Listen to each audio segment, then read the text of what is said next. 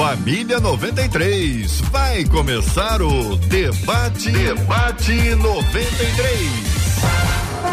Está entrando no ar. Debate 93.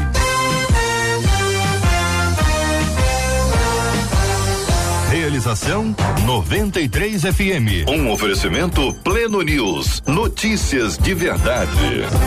Apresentação J.R. Vargas. Alô, meu irmão. Alô, minha irmã. Aqui fala J.R. Vargas, estamos de volta, minha gente. Começando aqui, ó, mais uma super edição do nosso debate 93 de hoje. Que a bênção do Senhor repouse sobre a sua vida, sua casa, sua família, sobre todos os seus, em nome de Jesus.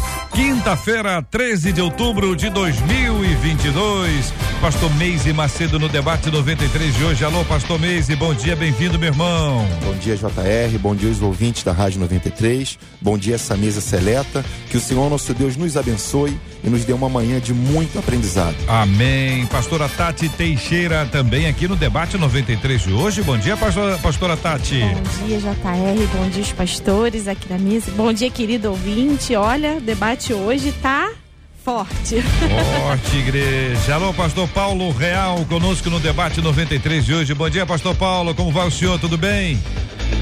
Bom dia, prazer revê-los. Obrigado por mais essa oportunidade de estar com vocês. Espero que juntos possamos contribuir para esse debate. Deus abençoe a todos. Obrigado, querido pastor Paulo Real. Mestre André Luiz conosco no debate 93 de hoje também. Bom dia, mestre.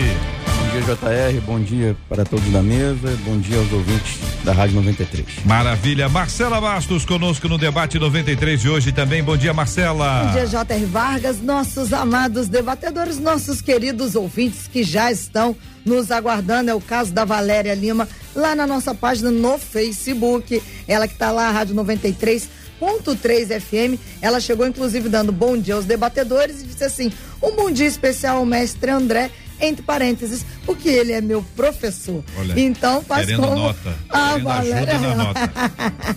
Vai ajudar Valéria tá ligada, tá compartilhando, se ela tá querendo nota ou não, mas ela já tá Valéria, ganhando a Valéria. nossa nota aqui, dizendo que o debate 93 já começou. Lá no nosso canal no YouTube, a Ana Cristina, por exemplo, a gente ainda não tinha entrado, ela disse assim, ó, tô aguardando. Tá como a Ana, corre lá no nosso canal 93 FM Gospel, não precisa mais aguardar que nós já estamos ao vivo, já dá aquela curtida, que aí esse vídeo vai ser compartilhado para que mais gente seja alcançada. E o WhatsApp tá aqui, na minha mão, aberto 21 96803 8319 21 96803 8319. Muito bem, quero fazer um desafio especial para você que nos acompanha pela internet hoje, está acompanhando ou pode acompanhar. Vê se você está acompanhando pelo rádio, olha, eu nunca vi pela internet. Onde é que a gente encontra? A Marcela já deu aqui a pista. Você tem YouTube? É só você entrar lá no YouTube, digita 93 FM Gospel, pá, vai abrir aqui o debate 93 com imagens, vai conhecer os nossos queridos debatedores, um pouquinho do nosso estúdio aqui, que dá para ver, dá para dá para você identificar um pouquinho da nossa estrutura. Você está participando com a gente pelo Facebook, aí muita gente tem Facebook, né? Você pode entrar no Facebook lá, Rádio 93,3 FM. Entrando, você clica para assistir, vai assistir ao vivo ali. Pode até dar a sua opinião. Tanto no Facebook tem o chat ali do Face, quanto no YouTube também tem um chat no canal do YouTube. Você participa com a gente, que vai ser pra gente um privilégio enorme ter você. Você pode acompanhar a gente também com imagens pelo site radio93.com.br, radio93.com.br. Por que eu tô, tô dizendo isso aqui a respeito do vídeo? Deixa o seu like, faz seu comentário, curta a nossa transmissão. Deixar o like não, não dói nada e não custa nada. Você entrou, tá acompanhando a live? Já deixa ali o seu like, porque isso vai dar uma nova dimensão ao debate 93 de hoje. Eu quero saber a sua opinião também sobre o tema de hoje. Vou contar para você o tema de hoje já já. E quero dizer a você também que hoje, de forma especial, nós queremos entender o seguinte: tem, tem certos termos que são ditos hoje especialmente durante a campanha eleitoral, que você de repente não sabe do que se trata. Porque às vezes são terminologias muito técnicas, né? Que a gente escuta uma coisa, mas o que, que é isso, meu Deus? O tal do orçamento secreto. Você já ouviu? Já deve ter ouvido alguém falar sobre orçamento secreto. A pergunta que a gente fez aqui é: o que é orçamento secreto? O que, que é o orçamento secreto? Então, ele é secreto, mas todo mundo fala dele, então secreto não é, né? Todo mundo está falando dele. A gente vai interagir aqui com um especialista nessa área e ele vai trazer essa resposta pra gente mais adiante. O que, que é isso? Eu não sei o que, que é isso. Vamos, vamos tomar conhecimento aqui juntos, daqui a pouquinho aqui durante o debate 93 de hoje.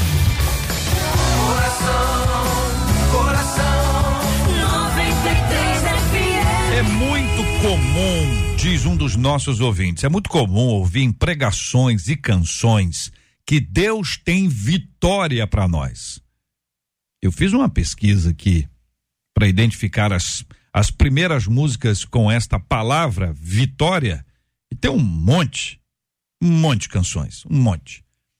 Mas eu me pergunto, diz o nosso ouvinte, realmente Deus tem sempre vitória para nós, para nós? Como identificar essas vitórias? Que às vezes elas estão no momento de derrota. Porque alguns dizem que as vitórias estão presas e precisam ser liberadas. Oh meu Deus, o que está prendendo essa vitória?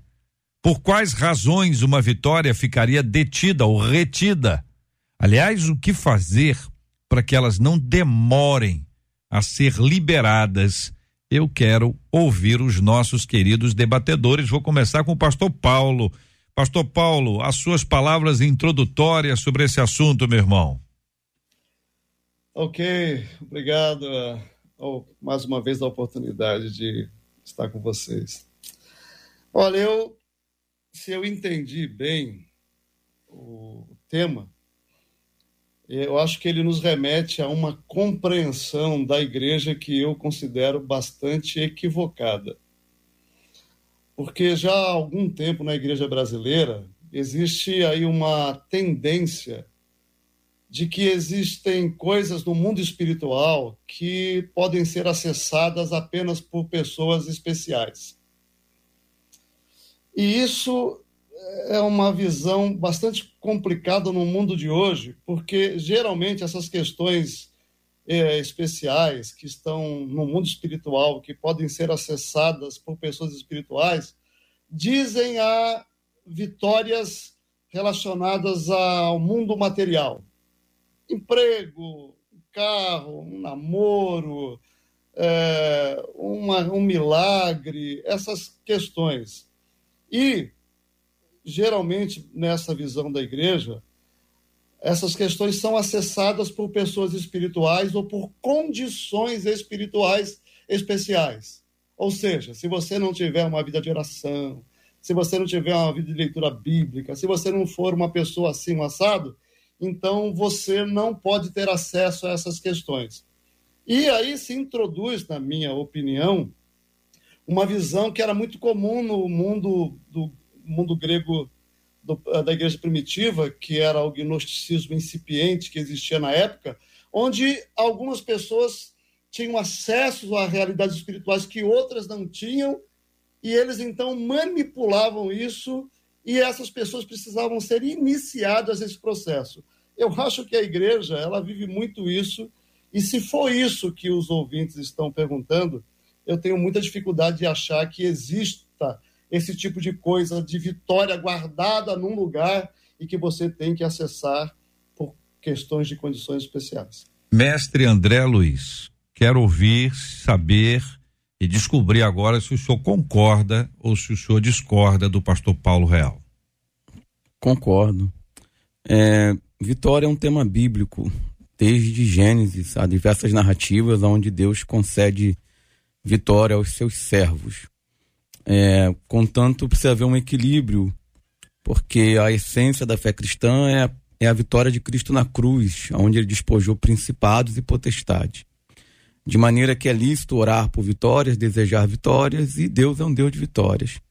Agora, isso não significa que não haverão derrotas, nem sofrimento, porque isso também faz parte da história bíblica. E também não significa que Deus pode ser manipulado ao meu bel prazer para que ele possa me dar vitórias. Quando eu venço ou quando eu perco, eu acho que o importante é celebrar, é, agradecer e aprender né, com Deus nesses processos. É assim que eu quero iniciar aqui a minha fala. Pastor Meise Macedo, quero saber se o senhor concorda com o mestre e com o pastor Paulo.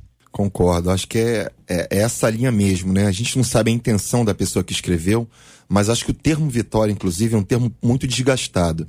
Porque eu penso assim, estar no debate agora, para mim, é uma vitória. Ter nascido, o ato da concepção, também é uma vitória. Então a Bíblia diz que as misericórdias do Senhor se renovam a cada manhã. Isso, para mim, é uma vitória. Então, talvez o termo vitória hoje parece que está muito relacionado aos bens materiais. Até porque o mestre falou uma coisa aqui da questão do fracasso. O fracasso pode ser o prenúncio de uma vitória. Talvez aquilo que eu veja como fracasso. Né, o nosso ponto de vista acerca da vida. Jesus falou que se os teus olhos forem bons, todo o teu corpo será luz. Isso é vitória o modo como a gente enxerga a vida, até a luta que a gente está passando, aquilo que a gente vê como de sabor. Então, para mim, vitória é ter Jesus na minha vida, é saber que eu sou o templo do Espírito Santo de Deus, é poder fazer parte da igreja do Senhor. Isso eu vejo como vitória. Lógico que tem alguns mimos que ao longo da vida Deus derrama sobre nós, mas a vitória principal é que o mestre falou: é Jesus Cristo como Senhor da nossa vida e Deus da nossa salvação. Pastora Tati Teixeira, então, é, concordo sim com, com os meus irmãos, né? E eu me lembro uma coisa que meu pai, que é meu apóstolo também, sempre conversando comigo e orientando a igreja, ele fala: tem derrotas que pra gente, que é pra gente, mas são grandes vitórias para Deus. Mas tem vitórias que a gente acha que é vitória pra gente, né? Porque a gente luta tanto e acha que tá abafando, mas são grandes derrotas para Deus, né? É tudo uma questão de interpretação. A gente agora é, eu não posso, né? Até o mestre André Luiz estava falando que manipular a Deus, né? Eu não posso chegar e manipular porque Deus já estabeleceu uma vontade, né? A vontade de Deus é soberana. Agora, realmente, existem momentos que até estava conversando com o pastor Meise aqui, né? Que quando Deus quer liberar uma resposta, né? E essa resposta às vezes não significa uma vitória, né, aos nossos olhos humanos, mas quer liberar uma resposta. E há uma batalha sendo travada no mundo espiritual, né? E aí, sim, a gente luta, né, principados e potestades, forças espirituais do mal, como Daniel, aconteceu com Daniel. Daniel jejuou, né? Tava pedindo a Deus uma resposta. Daniel jejuou e aí Gabriel chegou com a resposta. E Gabriel falou assim, ó, Miguel teve que lutar com o príncipe da Pérsia, né? E aí começou a questão da, dessa questão da, do jejum e da oração. Mas não que meu jejum e minha oração manipule a Deus, entendeu? Hum, então eu vou perguntar a vocês com base no que eu ouvi, tá bom? Pergunta que faz ah, o nosso ouvinte é: realmente Deus tem sempre vitória para nós? Pelo que eu ouvi dos quatro, a resposta é sim. Sim, sim eu diria que sim. Dentro do conceito de, de estar vivo, estar respirando, ter saúde, eu já entendo isso como uma grande vitória, vitória. de Deus. Uhum. Ponto. Uhum. Tem vitória. Certo. Aí o ser humano, nós, né? Olhamos para alguma coisa e assim, ah, isso aí foi uma vitória, isso foi uma derrota violentíssima, vocês estão enganando. Vocês não sabem o que eu passo aqui, minha gente. Aqui o seguinte, enquanto o irmão chega e fala, fulano, é só vitória, ele. uhum. Mas por dentro ele disse, rapaz, eu não, não levanto, tem tempo. Então, como é que a gente lida com essa frustração humana, essa percepção humana? Depois eu vou chamar vocês para ajudarem a gente a responder que é negócio da Vitória que está presa. Então, a Vitória, por enquanto, não está presa. Depois a gente entra na Vitória está presa para poder explicar. Então, a Vitória está soltinha. Mas eu, eu posso estar tá frustrado entendendo que eu estou vivendo uma vida derrotado ou derrotada. Como a gente ajusta isso, hein, queridos? Essa, eu também vejo que é uma questão de expectativa, né? Hum. Às vezes a gente coloca uma expectativa tão equivocada naquilo que a gente quer. A gente acha, não, eu quero aquilo e, e botou na mente, não, uhum. tem que ser daquela forma, daquele jeito, porque se não for daquela forma, vai ser uma derrota para mim, né, pastor Veze? É, acho que é isso mesmo, Jota. A vida é uhum. é feita, todos nós temos expectativas acerca de alguma coisa. Uhum. E tem uma coisa também, Jota, que a gente usa a vida do outro como, como uma comparação. Sim. Então a gente olha para a vida do vizinho, a igreja dele está crescendo, o ministério dele está fluindo, aparentemente. Porque, bem na verdade, nem tudo aquilo que é aparência tem essência.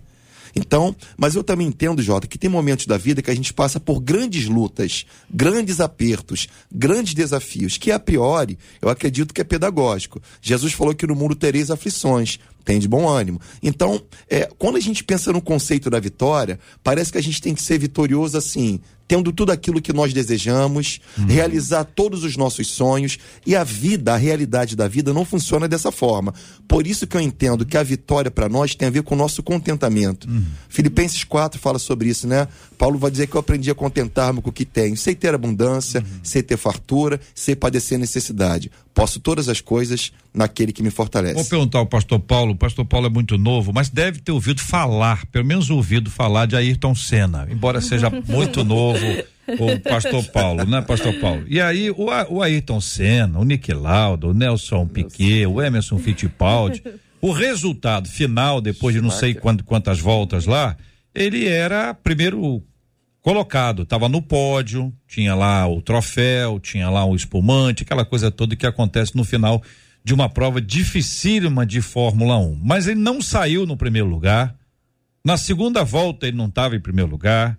Na na, na, na 15 quinta volta ele estava em tal lugar. Ou seja, a corrida a gente conhece o final dela quando ela acaba.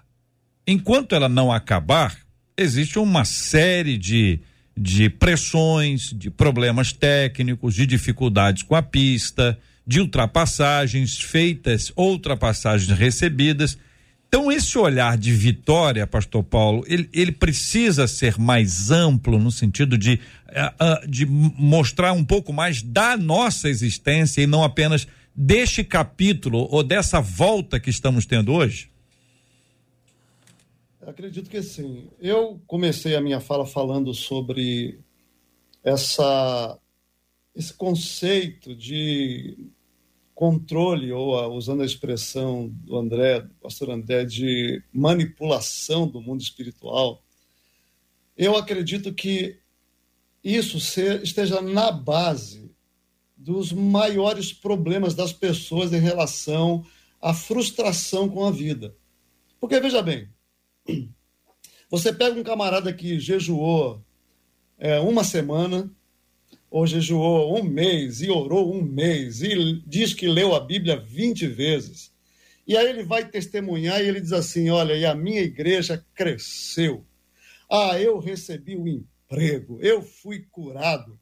Eu que estou desse lado, eu vou dizer para mim assim: Ó, oh, caramba, eu nunca vou ter isso. Primeiro, porque eu não consigo jejuar um mês. Segundo, que eu não consigo orar mais de 15 minutos por dia. Segundo, que eu leio a Bíblia assim, com muita dificuldade. Então, isso é inacessível a mim. Então, assim, eu acho que um dos problemas é que as pessoas estão entendendo até a própria vitória de Cristo de uma forma errada. Primeiro, a Bíblia fala assim: nós somos mais do que vencedores. Então, assim, eu estou numa categoria superior. Eu não sou um vencedor. Eu sou mais do que vencedores. Eu estou no pódio dos pódios, por uma razão. Na cruz, Jesus disse assim: está consumado. Aí, Paulo, interpretando isso, diz assim: olha, naquele momento, todo o mundo espiritual se colocou de joelhos diante de Jesus, e Jesus determinou que eles não têm mais nenhum poder sobre a minha vida. Aí, depois disso, a Bíblia diz assim: aqueles que foram salvos em Cristo receberam a plenitude do Espírito Santo de graça. Essas pessoas receberam a natureza divina. Essas pessoas foram abençoadas com toda sorte de bênçãos espirituais das regiões celestiais em Cristo Jesus e todo o poder que elas precisam para viver plenamente a vida que é mais do que vitoriosa em Cristo qualquer cristão normal, comum já recebeu. Agora, quando você endossa essas ideias de que pessoas podem manipular, ora, é óbvio que essas ideias restringem de uma forma muito grande o acesso a esse tipo de vida, porque se o cara tem que jejuar um mês, se ele tem que orar 10 horas por dia, quem é que vai ter acesso a essas coisas? Então, isso, pra, na minha opinião, olhar para a vida de uma forma mais ampla é entender que em Cristo, na verdade, nós já somos mais do que vencedores. Muito bem. Senhores debatedores, pastor Meise Macedo, mestre André Luiz, pastor Paulo Real, que acabou de falar, e a pastora Tati, vocês concordam? Sim, sim, sim. Mestre André. Eu concordo, é, só vou fazer um adendo, não é, não é uma discordância, porque o pastor Paulo está acentuando um aspecto teológico, eu vou acentuar um aspecto prático. É, a Bíblia tem narrativas onde incentiva a buscar, incentiva a até lutar, entre aspas, com Deus, né? Eu, quando, quando é, eu falo manipular, eu, eu quero dizer onde a pessoa ela imagina que pode chantagear Deus, barganhar, né? barganhar com Isso, Deus, é. ou que existe um método mágico onde as coisas sempre vão acontecer. Mas isso não de maneira nenhuma, não, não, porque o ouvinte pode estar ouvindo, né, pensando, não elimina a- a necessidade de você buscar, ou de você orar o máximo que você puder, ou de você ler a Bíblia, de usar ferramentas espirituais, entre aspas, mas sabendo que a vida tem frustrações, e na vida adulta a gente tem que aprender a ser frustrado, tem que aprender a, a receber o não, tem que sofrer e tem que seguir a vida com Deus, porque a vida com Deus é muito mais do que vitórias esporádicas. É, aí talvez a gente tenha que explicar um pouquinho da centralidade de Deus nessa história. Exatamente. Para não correr o risco de dizer que o que eu consegui foi pelo meu esforço. É, isso Sendo aí. meu esforço, o mérito é meu. Parabéns para mim. Você não tem porque você não fez o que eu fiz. Se você fizer o que eu faço, talvez, talvez você consiga. Então, esse tipo de expressão que não é dita, mas é pensar. Alguns dizem. Tem gente que fala, mas boa parte pensa que pelo seu sacrifício alcançou o benefício. É. Não foi por graça, maravilhosa graça de Deus. Aí eu preciso que vocês equilibrem isso também com uma parte do seu empenho, do seu esforço, não para receber, mas a questão, por exemplo, que envolve a santificação, que é uma batalha, batalha. diária, Diária. gigantesca, exige esforço. Exige esforço. E aí, queridos? Não, é verdade. Até para aprender exige, exige esforço, né? É, não, porque às vezes a gente pensa, né? Não, eu consegui isso porque eu jejuei, fui no monte, fui, desci, vo- voltei dez vezes e tal. Não, eu acredito nisso, eu acredito nesse processo, né? Quando eu estou jejuando, eu estou mais sensível àquilo que o Espírito Santo está querendo falar comigo, né? Os direcionamentos que ele quer é, me orientar, né? Nas tomadas de decisões. Mas eu creio que a vontade de Deus já está estabelecida, é soberana, entendeu? Independente do meu jejum e da minha oração, né? E, e é aquilo que eu falei no começo, existe um, um ambiente espiritual, há um mundo espiritual, sim, né? Que se realmente, as, como o mestre estava falando, o mestre André estava falando, a gente orando, são as armas espirituais, jejuando, orando, sim, a gente pode liberar respostas. E não tô falando que essas respostas ah, é uma vitória no- aos meus olhos humanos, mas para Deus é uma vitória, independente da minha expectativa, para Deus, Deus está liberando e vai ser do jeito que Ele quer, já está estabelecido, entendeu? Jota, queria apontar uma coisa aqui que eu acho importante, é a gente querer fazer agenda para Deus. Eu acho que eu tenho a minha agenda, eu marco meus compromissos, mas a agenda de Deus é diferente da minha. Então acho que o perigo que a gente incorre nesse caso é a gente querer manipular Deus no sentido de que a agenda de Deus tem que estar subordinada à minha agenda. Na soberania de Deus, ele faz aquilo que ele quiser. E aí a gente entra nesse fator que é o fator da meritocracia. Então tem muita gente que acha que a vida se dá nos méritos próprios e não nos méritos de Cristo. Então a gente, quando entra nesse tema aqui, Senão a glória é pra gente, né? Exatamente. Deus não tem filhos preferidos. Já começa por aí.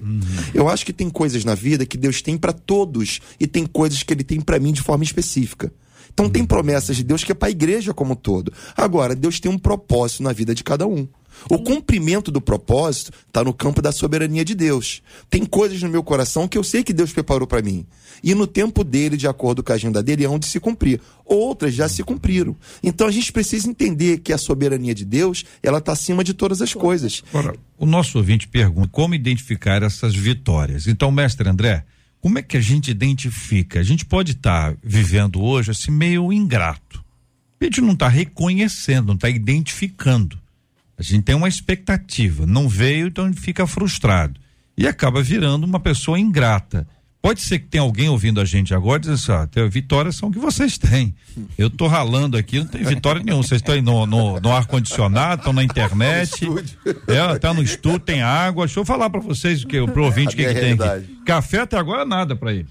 É, a vitória tá Então a vitória é, de vocês está pela O pastor tá Paulo, o pastor Paulo que está que tá lá no escritório dele, ele que ele que faça, né, pastor Paulo? Se o senhor não aparecer alguém para fazer o um café para o senhor aí, não vai dar que para os debatedores hoje só tem água. Vai chegar agora. Oh, é, então é o seguinte, tá vendo? Vocês estavam aí frustrados. Eu acho melhor vocês ficarem gratos antecipadamente. Pode ser que venha até o suco hoje. É, opa, é depois desse, dessa conversa aqui. Ai, é Mestre André. É, duas formas de identificar a vitória. Primeiro é o conceito do, do mais amplo, mais específico. Toda vitória é uma vitória de Deus. Toda vitória é uma vitória de Deus. Aquelas que você pediu, aquelas que você não pediu, é, a vida, tudo é vitória de Deus. Segunda forma específica, aquilo que você está orando. Ou seja, você está orando por algo, você está buscando algo segundo a vontade de Deus e aquilo acontece. Né? Um plano, um objetivo de vida, um objetivo profissional, um objetivo familiar, um objetivo ministerial. Ou seja, alguma coisa que você coloca diante de Deus, que você ora, que você busca e que você vê acontecer. E muitas vezes até aquilo que você não buscou, mas que você, ao, ao receber, você identifica como fruto da, como fruto da graça de Deus. Eu, eu não, não acho que é difícil identificar aquilo que é a vitória de Deus, exceto quando eu confundo, muitas das vezes, os meus como o Tiago diz, né? Pediu mal porque é, não recebeu porque pediu mal. Ou seja, quando eu identifico uma coisa que na verdade é o meu querer, a minha vontade, nem é a vontade de Deus, eu identifico como uma vitória não sendo. Na Bíblia, às vezes acontece muito isso. Alguém está pensando, está tendo uma vitória de Deus, na verdade está estabelecendo a vitória dele. Então o último crivo é a palavra. Se, se eu receber alguma coisa que não está conformidade da palavra, é, pelos métodos da palavra, se não veio de maneira honesta, se não veio de maneira pura, se não veio de maneira justa, se eu puxei o tapete de alguém, se eu trapaceei, se eu joguei alguém pro alto, essa vitória não é de Deus. Muito bem. Então, eu vou pedir aqui os nossos ouvintes que compartilhem conosco de forma espontânea pela internet, pelo WhatsApp, Face, YouTube. Qual vitória que você identificou que você não havia identificado ainda? Vou dar para você um exemplo. Você não gosta de frio, carioca. Meu Deus. Esse frio, não aguento mais, 22 graus. Eu não aguento de 40. Jesus toma conta. Aí a pessoa reclama, mas não reconhece, não valoriza, nem agradece a caminha quente, o cobertorzinho, um pijaminha. Não valoriza, não agradece, não reconhece o chá, o café, o leite quente. De alguma forma a gente está passando por um algo que a gente não gosta mas a gente também não está agradecido por aquilo que Deus nos deu. Então eu convido você a falar com a gente pela internet. Marcela, vamos aí ouvindo os nossos queridos ouvintes, daqui a pouquinho vão falar sobre o negócio da Vitória que está presa. Pois é, e daqui a pouquinho eu vou te dizer sobre a Vitória que está presa, que o ouvinte disse aqui pelo WhatsApp. Mas a Eliane, no YouTube, disse assim: penso eu que só da gente acordar já é uma vitória. Já no Facebook, a Joana disse assim: quer dizer, faz uma pergunta retórica. Ela diz: a Bíblia não diz que Deus ordena os anjos para trazerem a vitória? Sim ou não? Ela deixa no ar. A Claudirene disse: penso eu que a nossa vitória já foi lá na cruz do Calvário. A Zenaide disse: é, o problema é que às vezes a gente esquece que até a derrota com Deus é vitória. E estar na vontade dele é que é vitória. A Bernadette disse assim: na minha opinião, não existe derrota, não. O que existe é insatisfação. E aí, pelo WhatsApp, o Luiz Fernando disse assim: Ô, gente, Josué 7 não fala que a vitória do povo de Deus sobre os moradores de Ai não foi entregue ao povo por causa do pecado de Acã. e só depois de uma correção é que a vitória foi liberada para eles, não seria esse um exemplo de que uma vitória pode ficar retida, JR? É a pergunta do Luiz Fernando. Muito bem. Enquanto o Luiz Fernando pergunta, já já nós vamos responder. Chegou o café à mesa dos nossos queridos debatedores, já estão prontinhos para agradecer. Pode ficar à vontade, tá? Culto da vitória aqui Vitória. agora. Pode ser. Vitória, vitória, vitória. Pastor Paulo, que não está aqui no estúdio, está lá observar. Agora sim, vai ser agora é a hora do retorno aqui, o café. Muito bem, são 11 horas e 30 minutos da 93 FM.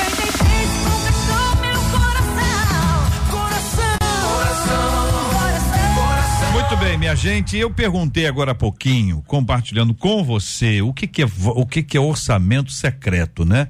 E muita gente pergunta sobre esse assunto, é um tema que está na nossa pauta, muita gente fala sobre o assunto, não tem a menor ideia do que seja isso. E nós convidamos o vereador esquerdo para explicar pra gente esquerdo numa linguagem que não tá não para quem não faz parte do pol- politiquês ou, ou seja para quem está no dia a dia aqui o que que é o tal do orçamento secreto bom dia esquerdo Bom dia, JR. Bom dia a todos os debatedores da mesa, a todos os ouvintes da Rádio 93. Prazer estar podendo participar aqui com vocês nesse debate. obrigado querido a pergunta é essa o que é orçamento secreto JR, é, antes da gente até falar sobre esse dito orçamento secreto, né, que a gente pode falar isso entre aspas, é, é importante a gente entender a base de tudo, né? Então, assim, todo ano é votado a lei orçamentária anual, que é chamado de LOA, que é um planejamento financeiro onde se determina os gastos de cada setor do governo, né? Então, o governo, ele elabora um planejamento financeiro para os seus ministérios, né? saúde, educação, infraestrutura. Esse plano, né, esse planejamento enviado pelo Executivo, é, é, é enviado ao Parlamento, no caso, a Câmara Federal e o Senado Federal. né? Então, nesse plano, existem as emendas parlamentares. Essas emendas são recursos financeiros né, que os senadores e os deputados direcionam para os estados e municípios. Então, é, cada deputado federal tem uma média de 16 milhões e meio né, de reais por ano para enviar para os seus estados ou municípios a, a título de obra, é, melhorias na saúde. Então, isso é prerrogativa dos senadores e deputados. Então, depois que esse orçamento, né, que essa lua é, é, é aprovada nas duas casas, tanto na Câmara Federal quanto no Senado Federal, ela retorna para o presidente, que pode sancionar, ou seja, aprovar esse planejamento é como se fosse um orçamento familiar da nossa casa, tá certo? Ou ele pode vetar em parte, ou, ele pode vetar num todo, tá? E aí é que tá. De onde vem, JR, esse tal, esse dito orçamento secreto? É, Trata-se também de uma emenda de relator. Né? Quando o governo ele envia esse planejamento, tem um relator do orçamento. Tá? E essa emenda de relator, ela sempre existiu na LOA, né? que é essa lei orçamentária anual. Porém, JR, era algo interno que não era muito falado como está sendo agora. Essa, é- esse, esse, é, essa emenda de relator, que eles chamam agora de orçamento secreto. A oposição, no caso, denominou essa emenda de relator agora como orçamento secreto, como se o presidente, no caso o presidente Bolsonaro, estivesse escondendo né, e omitindo informações para onde está indo o dinheiro dos estados e para o município. Então, a partir de 2019, a oposição, JR, começou a dizer que essas emendas é o tal orçamento secreto. Então, é, é, é, ganhou esse nome porque essa emenda de relator, JR, ela não vai. é, por exemplo, eu sou um deputado federal, tá? vou falar de forma prática. Eu tenho lá a minha emenda individual para destinar para o Rio, de Janeiro em 16,5 milhões. Só que eu quero reformar um hospital público no Estado. Mas essa minha emenda de 16,5 não é suficiente. Eu vou ao relator do orçamento e digo, fulano de tal, relator, você pode destinar mais 5 milhões para a reforma do meu hospital? Ele, o relator, tem a autonomia e a prerrogativa de destinar esses 5 milhões a mais para a reforma desse hospital. Então, JR, isso sempre existiu. Sempre existiu. Sempre existiu. Tanto a oposição quanto a situação usava dessa prerrogativa para enviar mais dinheiro para os seus municípios ou para o seu estado. E mediante essa polêmica toda, né, a, oposição, a mídia, né, é, tem batido muito nessa questão da- do orçamento secreto. O presidente Bolsonaro, esse ano, ele vetou, ele vetou, quero deixar claro aqui, JR, o presidente Bolsonaro vetou as emendas de relator, tá certo? A dita, o dito orçamento secreto que está na lei orçamentária anual para o ano, para o ano, para o ano que vem, 2023, tá certo? Mas aí, esses mesmos, JR, que dizem que é um orçamento secreto, o que, que eles fizeram? O Bolsonaro vetou, quando ele veta a LOA, ela volta para o Senado e para, o, para a Câmara Federal para decidir, porque quem decide não é o presidente, quem decide é a Câmara Federal e o Senado. Pasmem, pasmem os senhores e as senhoras.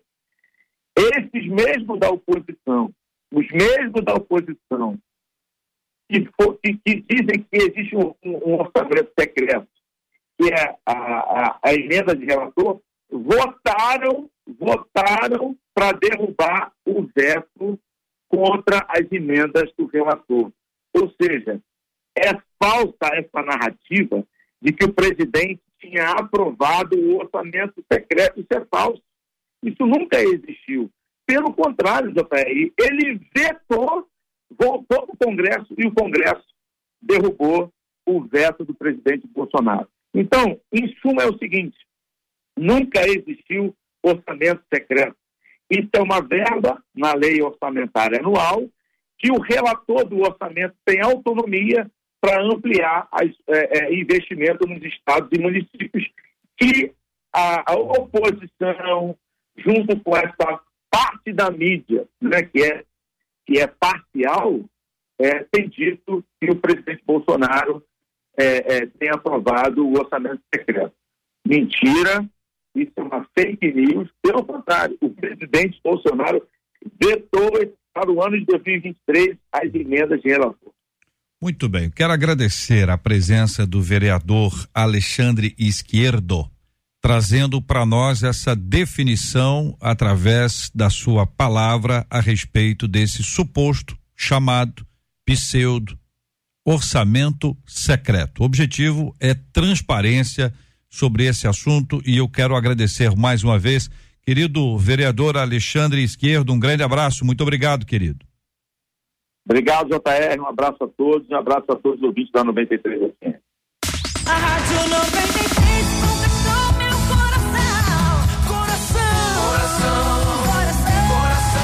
Debate 93. Debate 93. De segunda a sexta, às 11 da manhã. Senhores, queridos debatedores, pastora Tati Teixeira, pastor Meise Macedo, mestre André Luiz, pastor Paulo Real e a Vitória que está presa.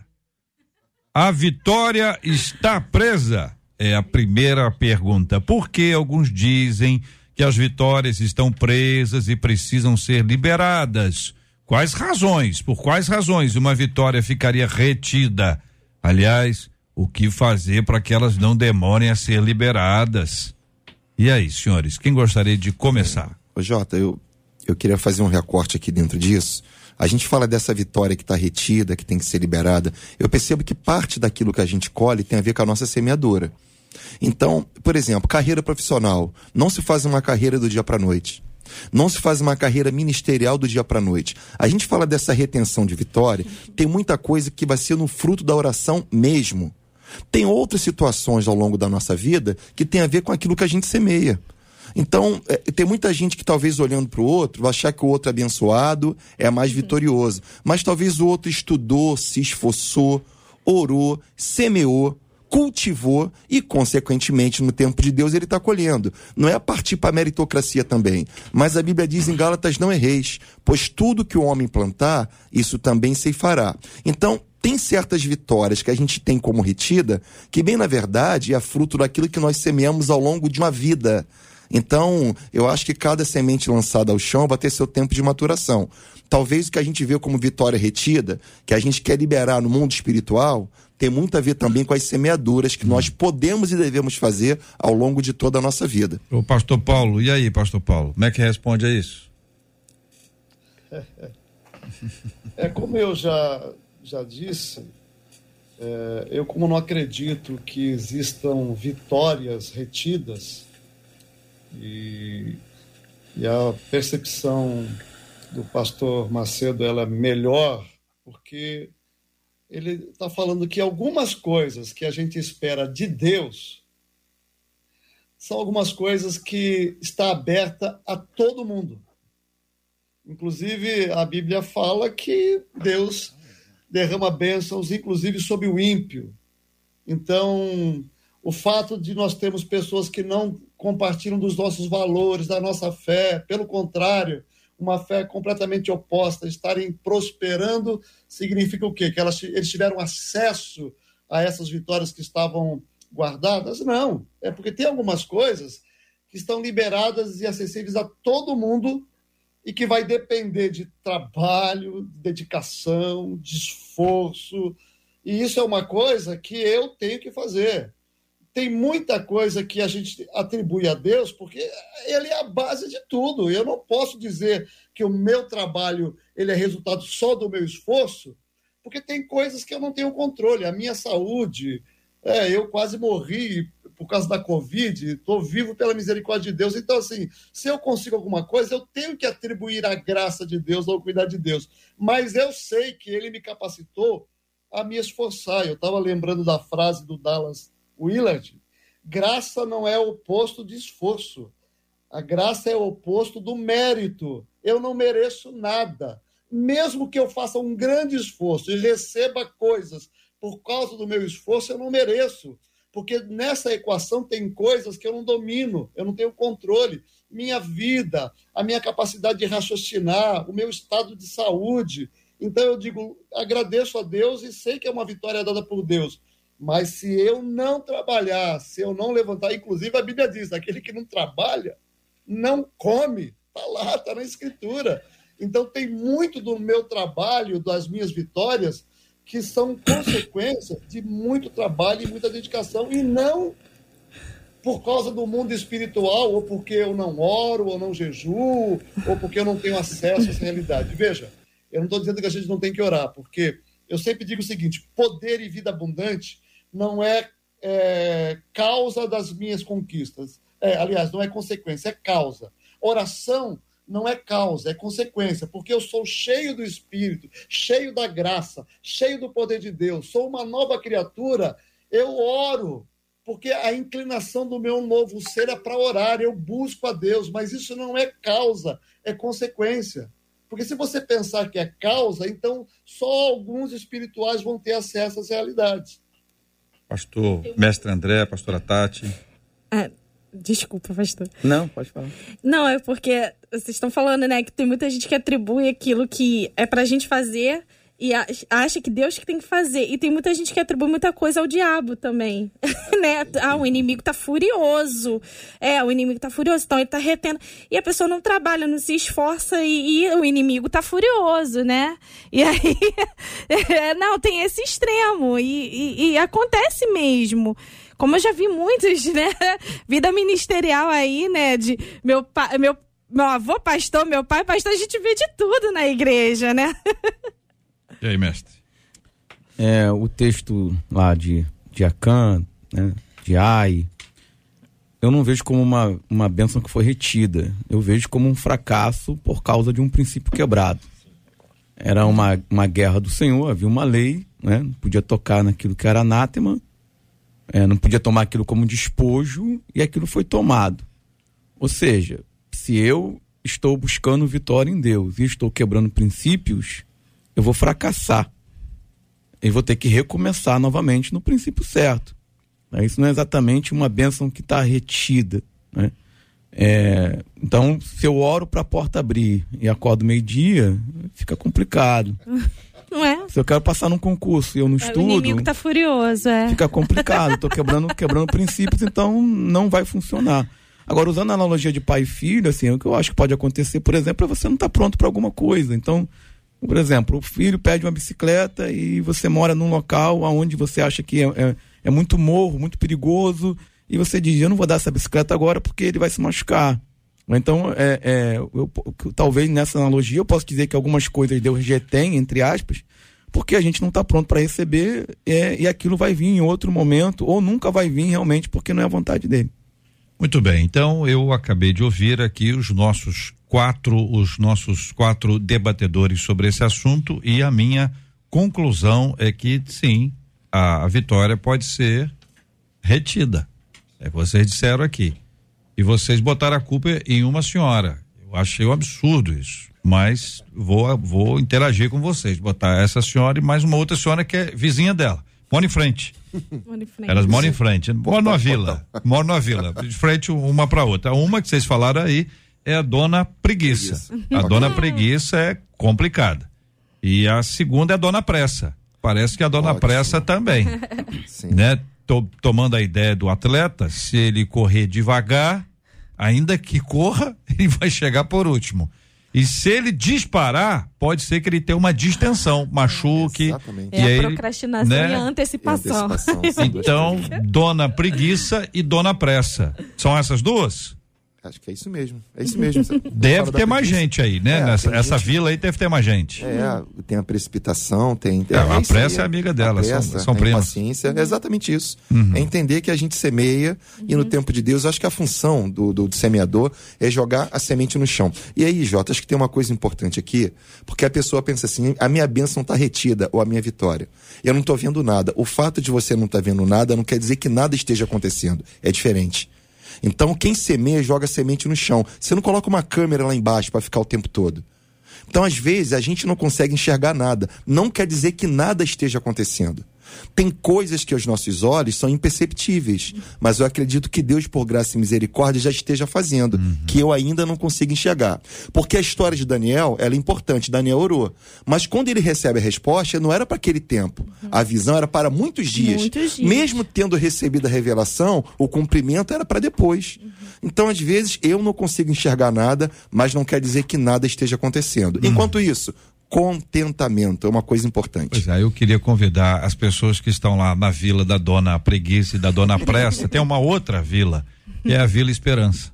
Opa, essa é boa. A Vila Esperança mostra aquilo que a gente não está vendo, mas a gente crê. A gente crê. Que segundo a vontade de Deus, aquilo vai acontecer. A Vila Esperança é um lugar agradável, é um lugar de saúde física, saúde emocional, saúde espiritual. Vai fazer bem para você visitar de vez em quando a Vila Esperança. Agora, se você mora na mesma vila da Dona Preguiça, eu acho que você já entendeu, né? Hein? Entendeu ou não? E se você for da Dona Pressa, é provável que você nem esteja mais ouvindo a gente. Tá correndo tanto Já que foi. Não, não fechou, não deu pra gente encerrar aqui que você já foi. Então, que Deus tenha graça e misericórdia, e que essa graça e misericórdia seja derramada sobre nós. Marcela Bastos tem uma pergunta que você deixou no ar aí, não sei se a gente conseguiu responder antes, mas tem também a fala dos nossos ouvintes. Tem, porque você perguntou sobre o que seriam gratos, né? E aí eu vou destacar duas falas. Uma delas da Eliette disse para mim, vitória é poder ver o amanhecer de um novo dia. É a gratidão atrelada à vitória. E a Drica disse assim: Vitória para mim, eu vou contar para vocês. Depois de passar por um acidente que me deixou na cadeira de rodas, hoje Jesus. eu me dou conta que andar, respirar, sentir cheiros, isso sim é uma grande vitória, disse a Drica. E vocês? O que, que vocês contam aqui para os nossos ouvintes? A fala dos nossos debatedores. Vitórias. Vamos, vamos partir de vitórias pode ser tão extraordinárias como aquela que a pessoa não andava e agora anda, como aquelas do dia a dia, que é você desfrutar de alguma coisa simples, mas que sabe que ali tem um valor inestimável. Posso cantar também. porque Hoje eu tô com vontade tá de cantar. falando. É, vai, pastor Paulo. Eu gostaria de dizer que, na minha opinião, a vida vitoriosa é a vida que celebra plenamente a alegria da vida em Cristo. Porque eu, eu vim de uma história de vida bastante complicada, eu não estudei até os 20 anos de idade, vivia nas drogas, e quando me converti, vim, vim de pobreza. Morava numa região em Santos de pobreza, de miséria, no meio de prostitutas, bandidos. E eu tive que recomeçar minha vida e eu, durante 15 anos, mesmo depois de casado, vivi em, eh, em miséria, dificuldade financeira. Comecei o ministério muito cedo. Então, vi a minha esposa, por exemplo, se trocando, vestindo roupas rasgadas, meus filhos usando roupas dos outros, e eu, durante 15 anos, não consegui comprar uma peça de roupa. Sabe, você podendo comprar, usava a roupa dos outros, calça dos outros, camisa dos outros, porque estava no ministério, trabalhando para Deus, mas ganhando muito pouco, com muita dificuldade. Mas uma coisa que Deus me falou naquela época é que aquilo que eu tinha em Cristo era tão precioso, era tão extraordinário, era tão glorioso. Você estar salvo, com a sua vida resolvida, com a certeza que há um Deus extraordinário e poderoso com você, que Ele te dá paz, que Ele te dá alegria, que Ele te sustenta, que Ele garante que você será reino e sacerdócio santo com Ele na eternidade, e que Ele não vai te abandonar em um minuto sequer, e que Ele vai te ajudar a vencer suas dores, seus traumas, seus desafios, suas lutas, que Ele vai te dar força, e você vai se esforçar, mas vai depender de uma força muito maior daquela que você tem e que você pode se alegrar e viver feliz da vida, independente das circunstâncias, das doenças, dos problemas, e que há um lugar onde você está seguro, que você está em paz, mesmo diante da- das duro, dos duros desafios da vida. Porque eu vivi, estive entre a vida e a morte quatro vezes, a última foi com a Covid, e muitas lutas e dificuldades, mas nunca perdi a esperança, nunca perdi a alegria, nunca perdi a paz, porque mesmo quando havia choro, mesmo quando havia lágrimas, mesmo quando havia decepção e frustração, havia uma força poderosa que me levantava, me erguia. Então a vida vitoriosa é essa vida que a gente tem em Cristo, que não depende de, de dinheiro, não depende de saúde, não depende de absolutamente nada. E se a gente aprender a viver essa vida, Jesus disse assim: Eu vim para que vocês tenham vida e a tenham em abundância. Paulo diz assim: Alegrai-vos no Senhor. Outra vez vos digo: alegrai-vos. E o que é mais extraordinário é que essa não é uma vida para alguns, porque Jesus disse: Aqueles que crerem em mim serão uma fonte de vida jorrando para a eternidade. Ora, se é uma promessa para todos nós, não tem vitória que eu tenho que conquistar, ela já foi conquistada. Eu já sou vitorioso em Cristo Jesus, o nosso Senhor. E então, para mim, isso é uma vida de vitória, que tem a ver com o que o pastor Macedo diz: contentamento, alegria, satisfação, realização em Cristo, porque se Cristo está em mim e Ele é tudo o que Ele diz que é, os caminhos dele são de delícias perpétuas, como diz o salmista. Louvado seja o nome do nosso Deus e Pai. Obrigado, pastor Paulo, por testemunhar, por encher o coração da gente de gratidão a Deus pela sua vida e por aquilo que o nosso Deus fez na sua história, uma belíssima história contada de forma tão objetiva, mas com uns de- detalhes que pulam aqui e que nos fazem agradecer a Deus mais uma vez. Louvado seja o nome do nosso Deus e Pai. Queridos debatedores, nós estamos na reta finalíssima, mas eu gostaria de ouvi-los de forma muito objetiva. O que vocês têm para agradecer a Deus e o que vocês reconhecem? Bom, é, tô pensando aqui, o pastor Paulo estava falando, e eh, certo dia, eu e minha esposa, a gente recebeu uma afronta, assim, né, normal isso na caminhada ministerial, é normal. Só que antigamente me deixava muito mal, mas hoje eu falei: peraí, esposo, falei pro meu marido: peraí. Isso é um sinal que a gente está sendo conhecido no inferno. Vamos nos alegrar no Senhor. Vamos nos alegrar no Senhor, porque Deus está lutando em nosso favor. Então, vamos nos alegrar, vamos olhar essas situações, às vezes de afronta, intimidação, né, que tenta deixar a gente para baixo e ser grata a Deus, porque tem um Deus que luta em nosso favor. Pastor. Amém. Ô, Jota, eu, eu, eu brinco muito lá em Irajá que um dia eu saí de casa perdido e voltei salvo. Eu não tive a oportunidade de ter nascido no berço cristão, vim de uma família abençoada, mas muito disfuncional. E para mim, vitória hoje eu poder dizer que eu e a minha casa servimos ao Senhor. Para a glória de Deus, eu acho que eu tenho um bom casamento e tenho duas filhas na presença de Deus, cursando faculdade e tenho uma vocação pastoral. Então, para quem saiu de casa perdido, voltou salvo e ser pastor hoje, é um grande privilégio e para mim eu considero como grande vitória. Mestre André. Entre muitas coisas que eu poderia dizer, eu vou destacar uma vitória que Deus me deu. É, eu tinha uma promessa na questão da, da literatura, né? De escrever, sempre gostei de escrever. Demorou muito para me lançar meu primeiro livro. É, eu lembro que as pessoas diziam: ah, você fica escrevendo no Facebook. Na época eu era conhecido mais como pregador, não como professor. Diziam escrever no Facebook não dá agenda, né? As pessoas têm um tipo de pensamento esquisito. É, diziam pra mim, você tá escrevendo no Facebook não dá agenda. Não dá agenda. Mas eu escrevo porque eu gosto, gente. Conversa doida. oh, meu Deus. E hoje eu lance, já lancei três livros, trabalho na área da literatura como revisor, é, escritor fantasma, fazendo todo tipo de trabalho na literatura. É, ou seja, é, é ghostwriter, né? É, desculpa aí a pronúncia. Então, é, é, Deus, ele faz promessas e ele cumpre. É isso. Louvado seja o nome do nosso Deus e Pai. São 11 horas e 56 minutos, sempre aprendendo no Debate 93. Você com a gente, que privilégio grande ter você. Aliás, amanhã. Um dos nossos ouvintes perguntou, nós vamos estar discutindo o trabalho com criação. E são várias as vezes em que tenho que aceitar alguns trabalhos que são inconvenientes para um cristão. Nós vamos mergulhar nesse assunto aqui amanhã, para criar artes com conteúdo sexual, imoral. Muita gente faz roupa para determinadas festas anuais, faz ou não faz, comida para essas festas, decoração para esse tipo de festa. Amanhã, tá bom? Aqui no Debate 93, a partir das 11 horas da manhã. Muito obrigado aos nossos queridos ilustres debatedores, pastor Meise Macedo, pastor auxiliar da PIB de Irajá, pastora Tati Teixeira, do projeto Vida Nova, pastor Paulo Real, da Igreja Batista Vila 7, em Maringá, mestre André Luiz, da Assembleia de Deus, Zona Sul, sede Gávea. Muito obrigado aos nossos queridos debatedores. Nós vamos orar com o mestre André e nós temos orado todos os dias pelo país, pelo Brasil. Esse país nosso é gigantesco. Aliás, eu quero mandar um abraço pro Aldemir.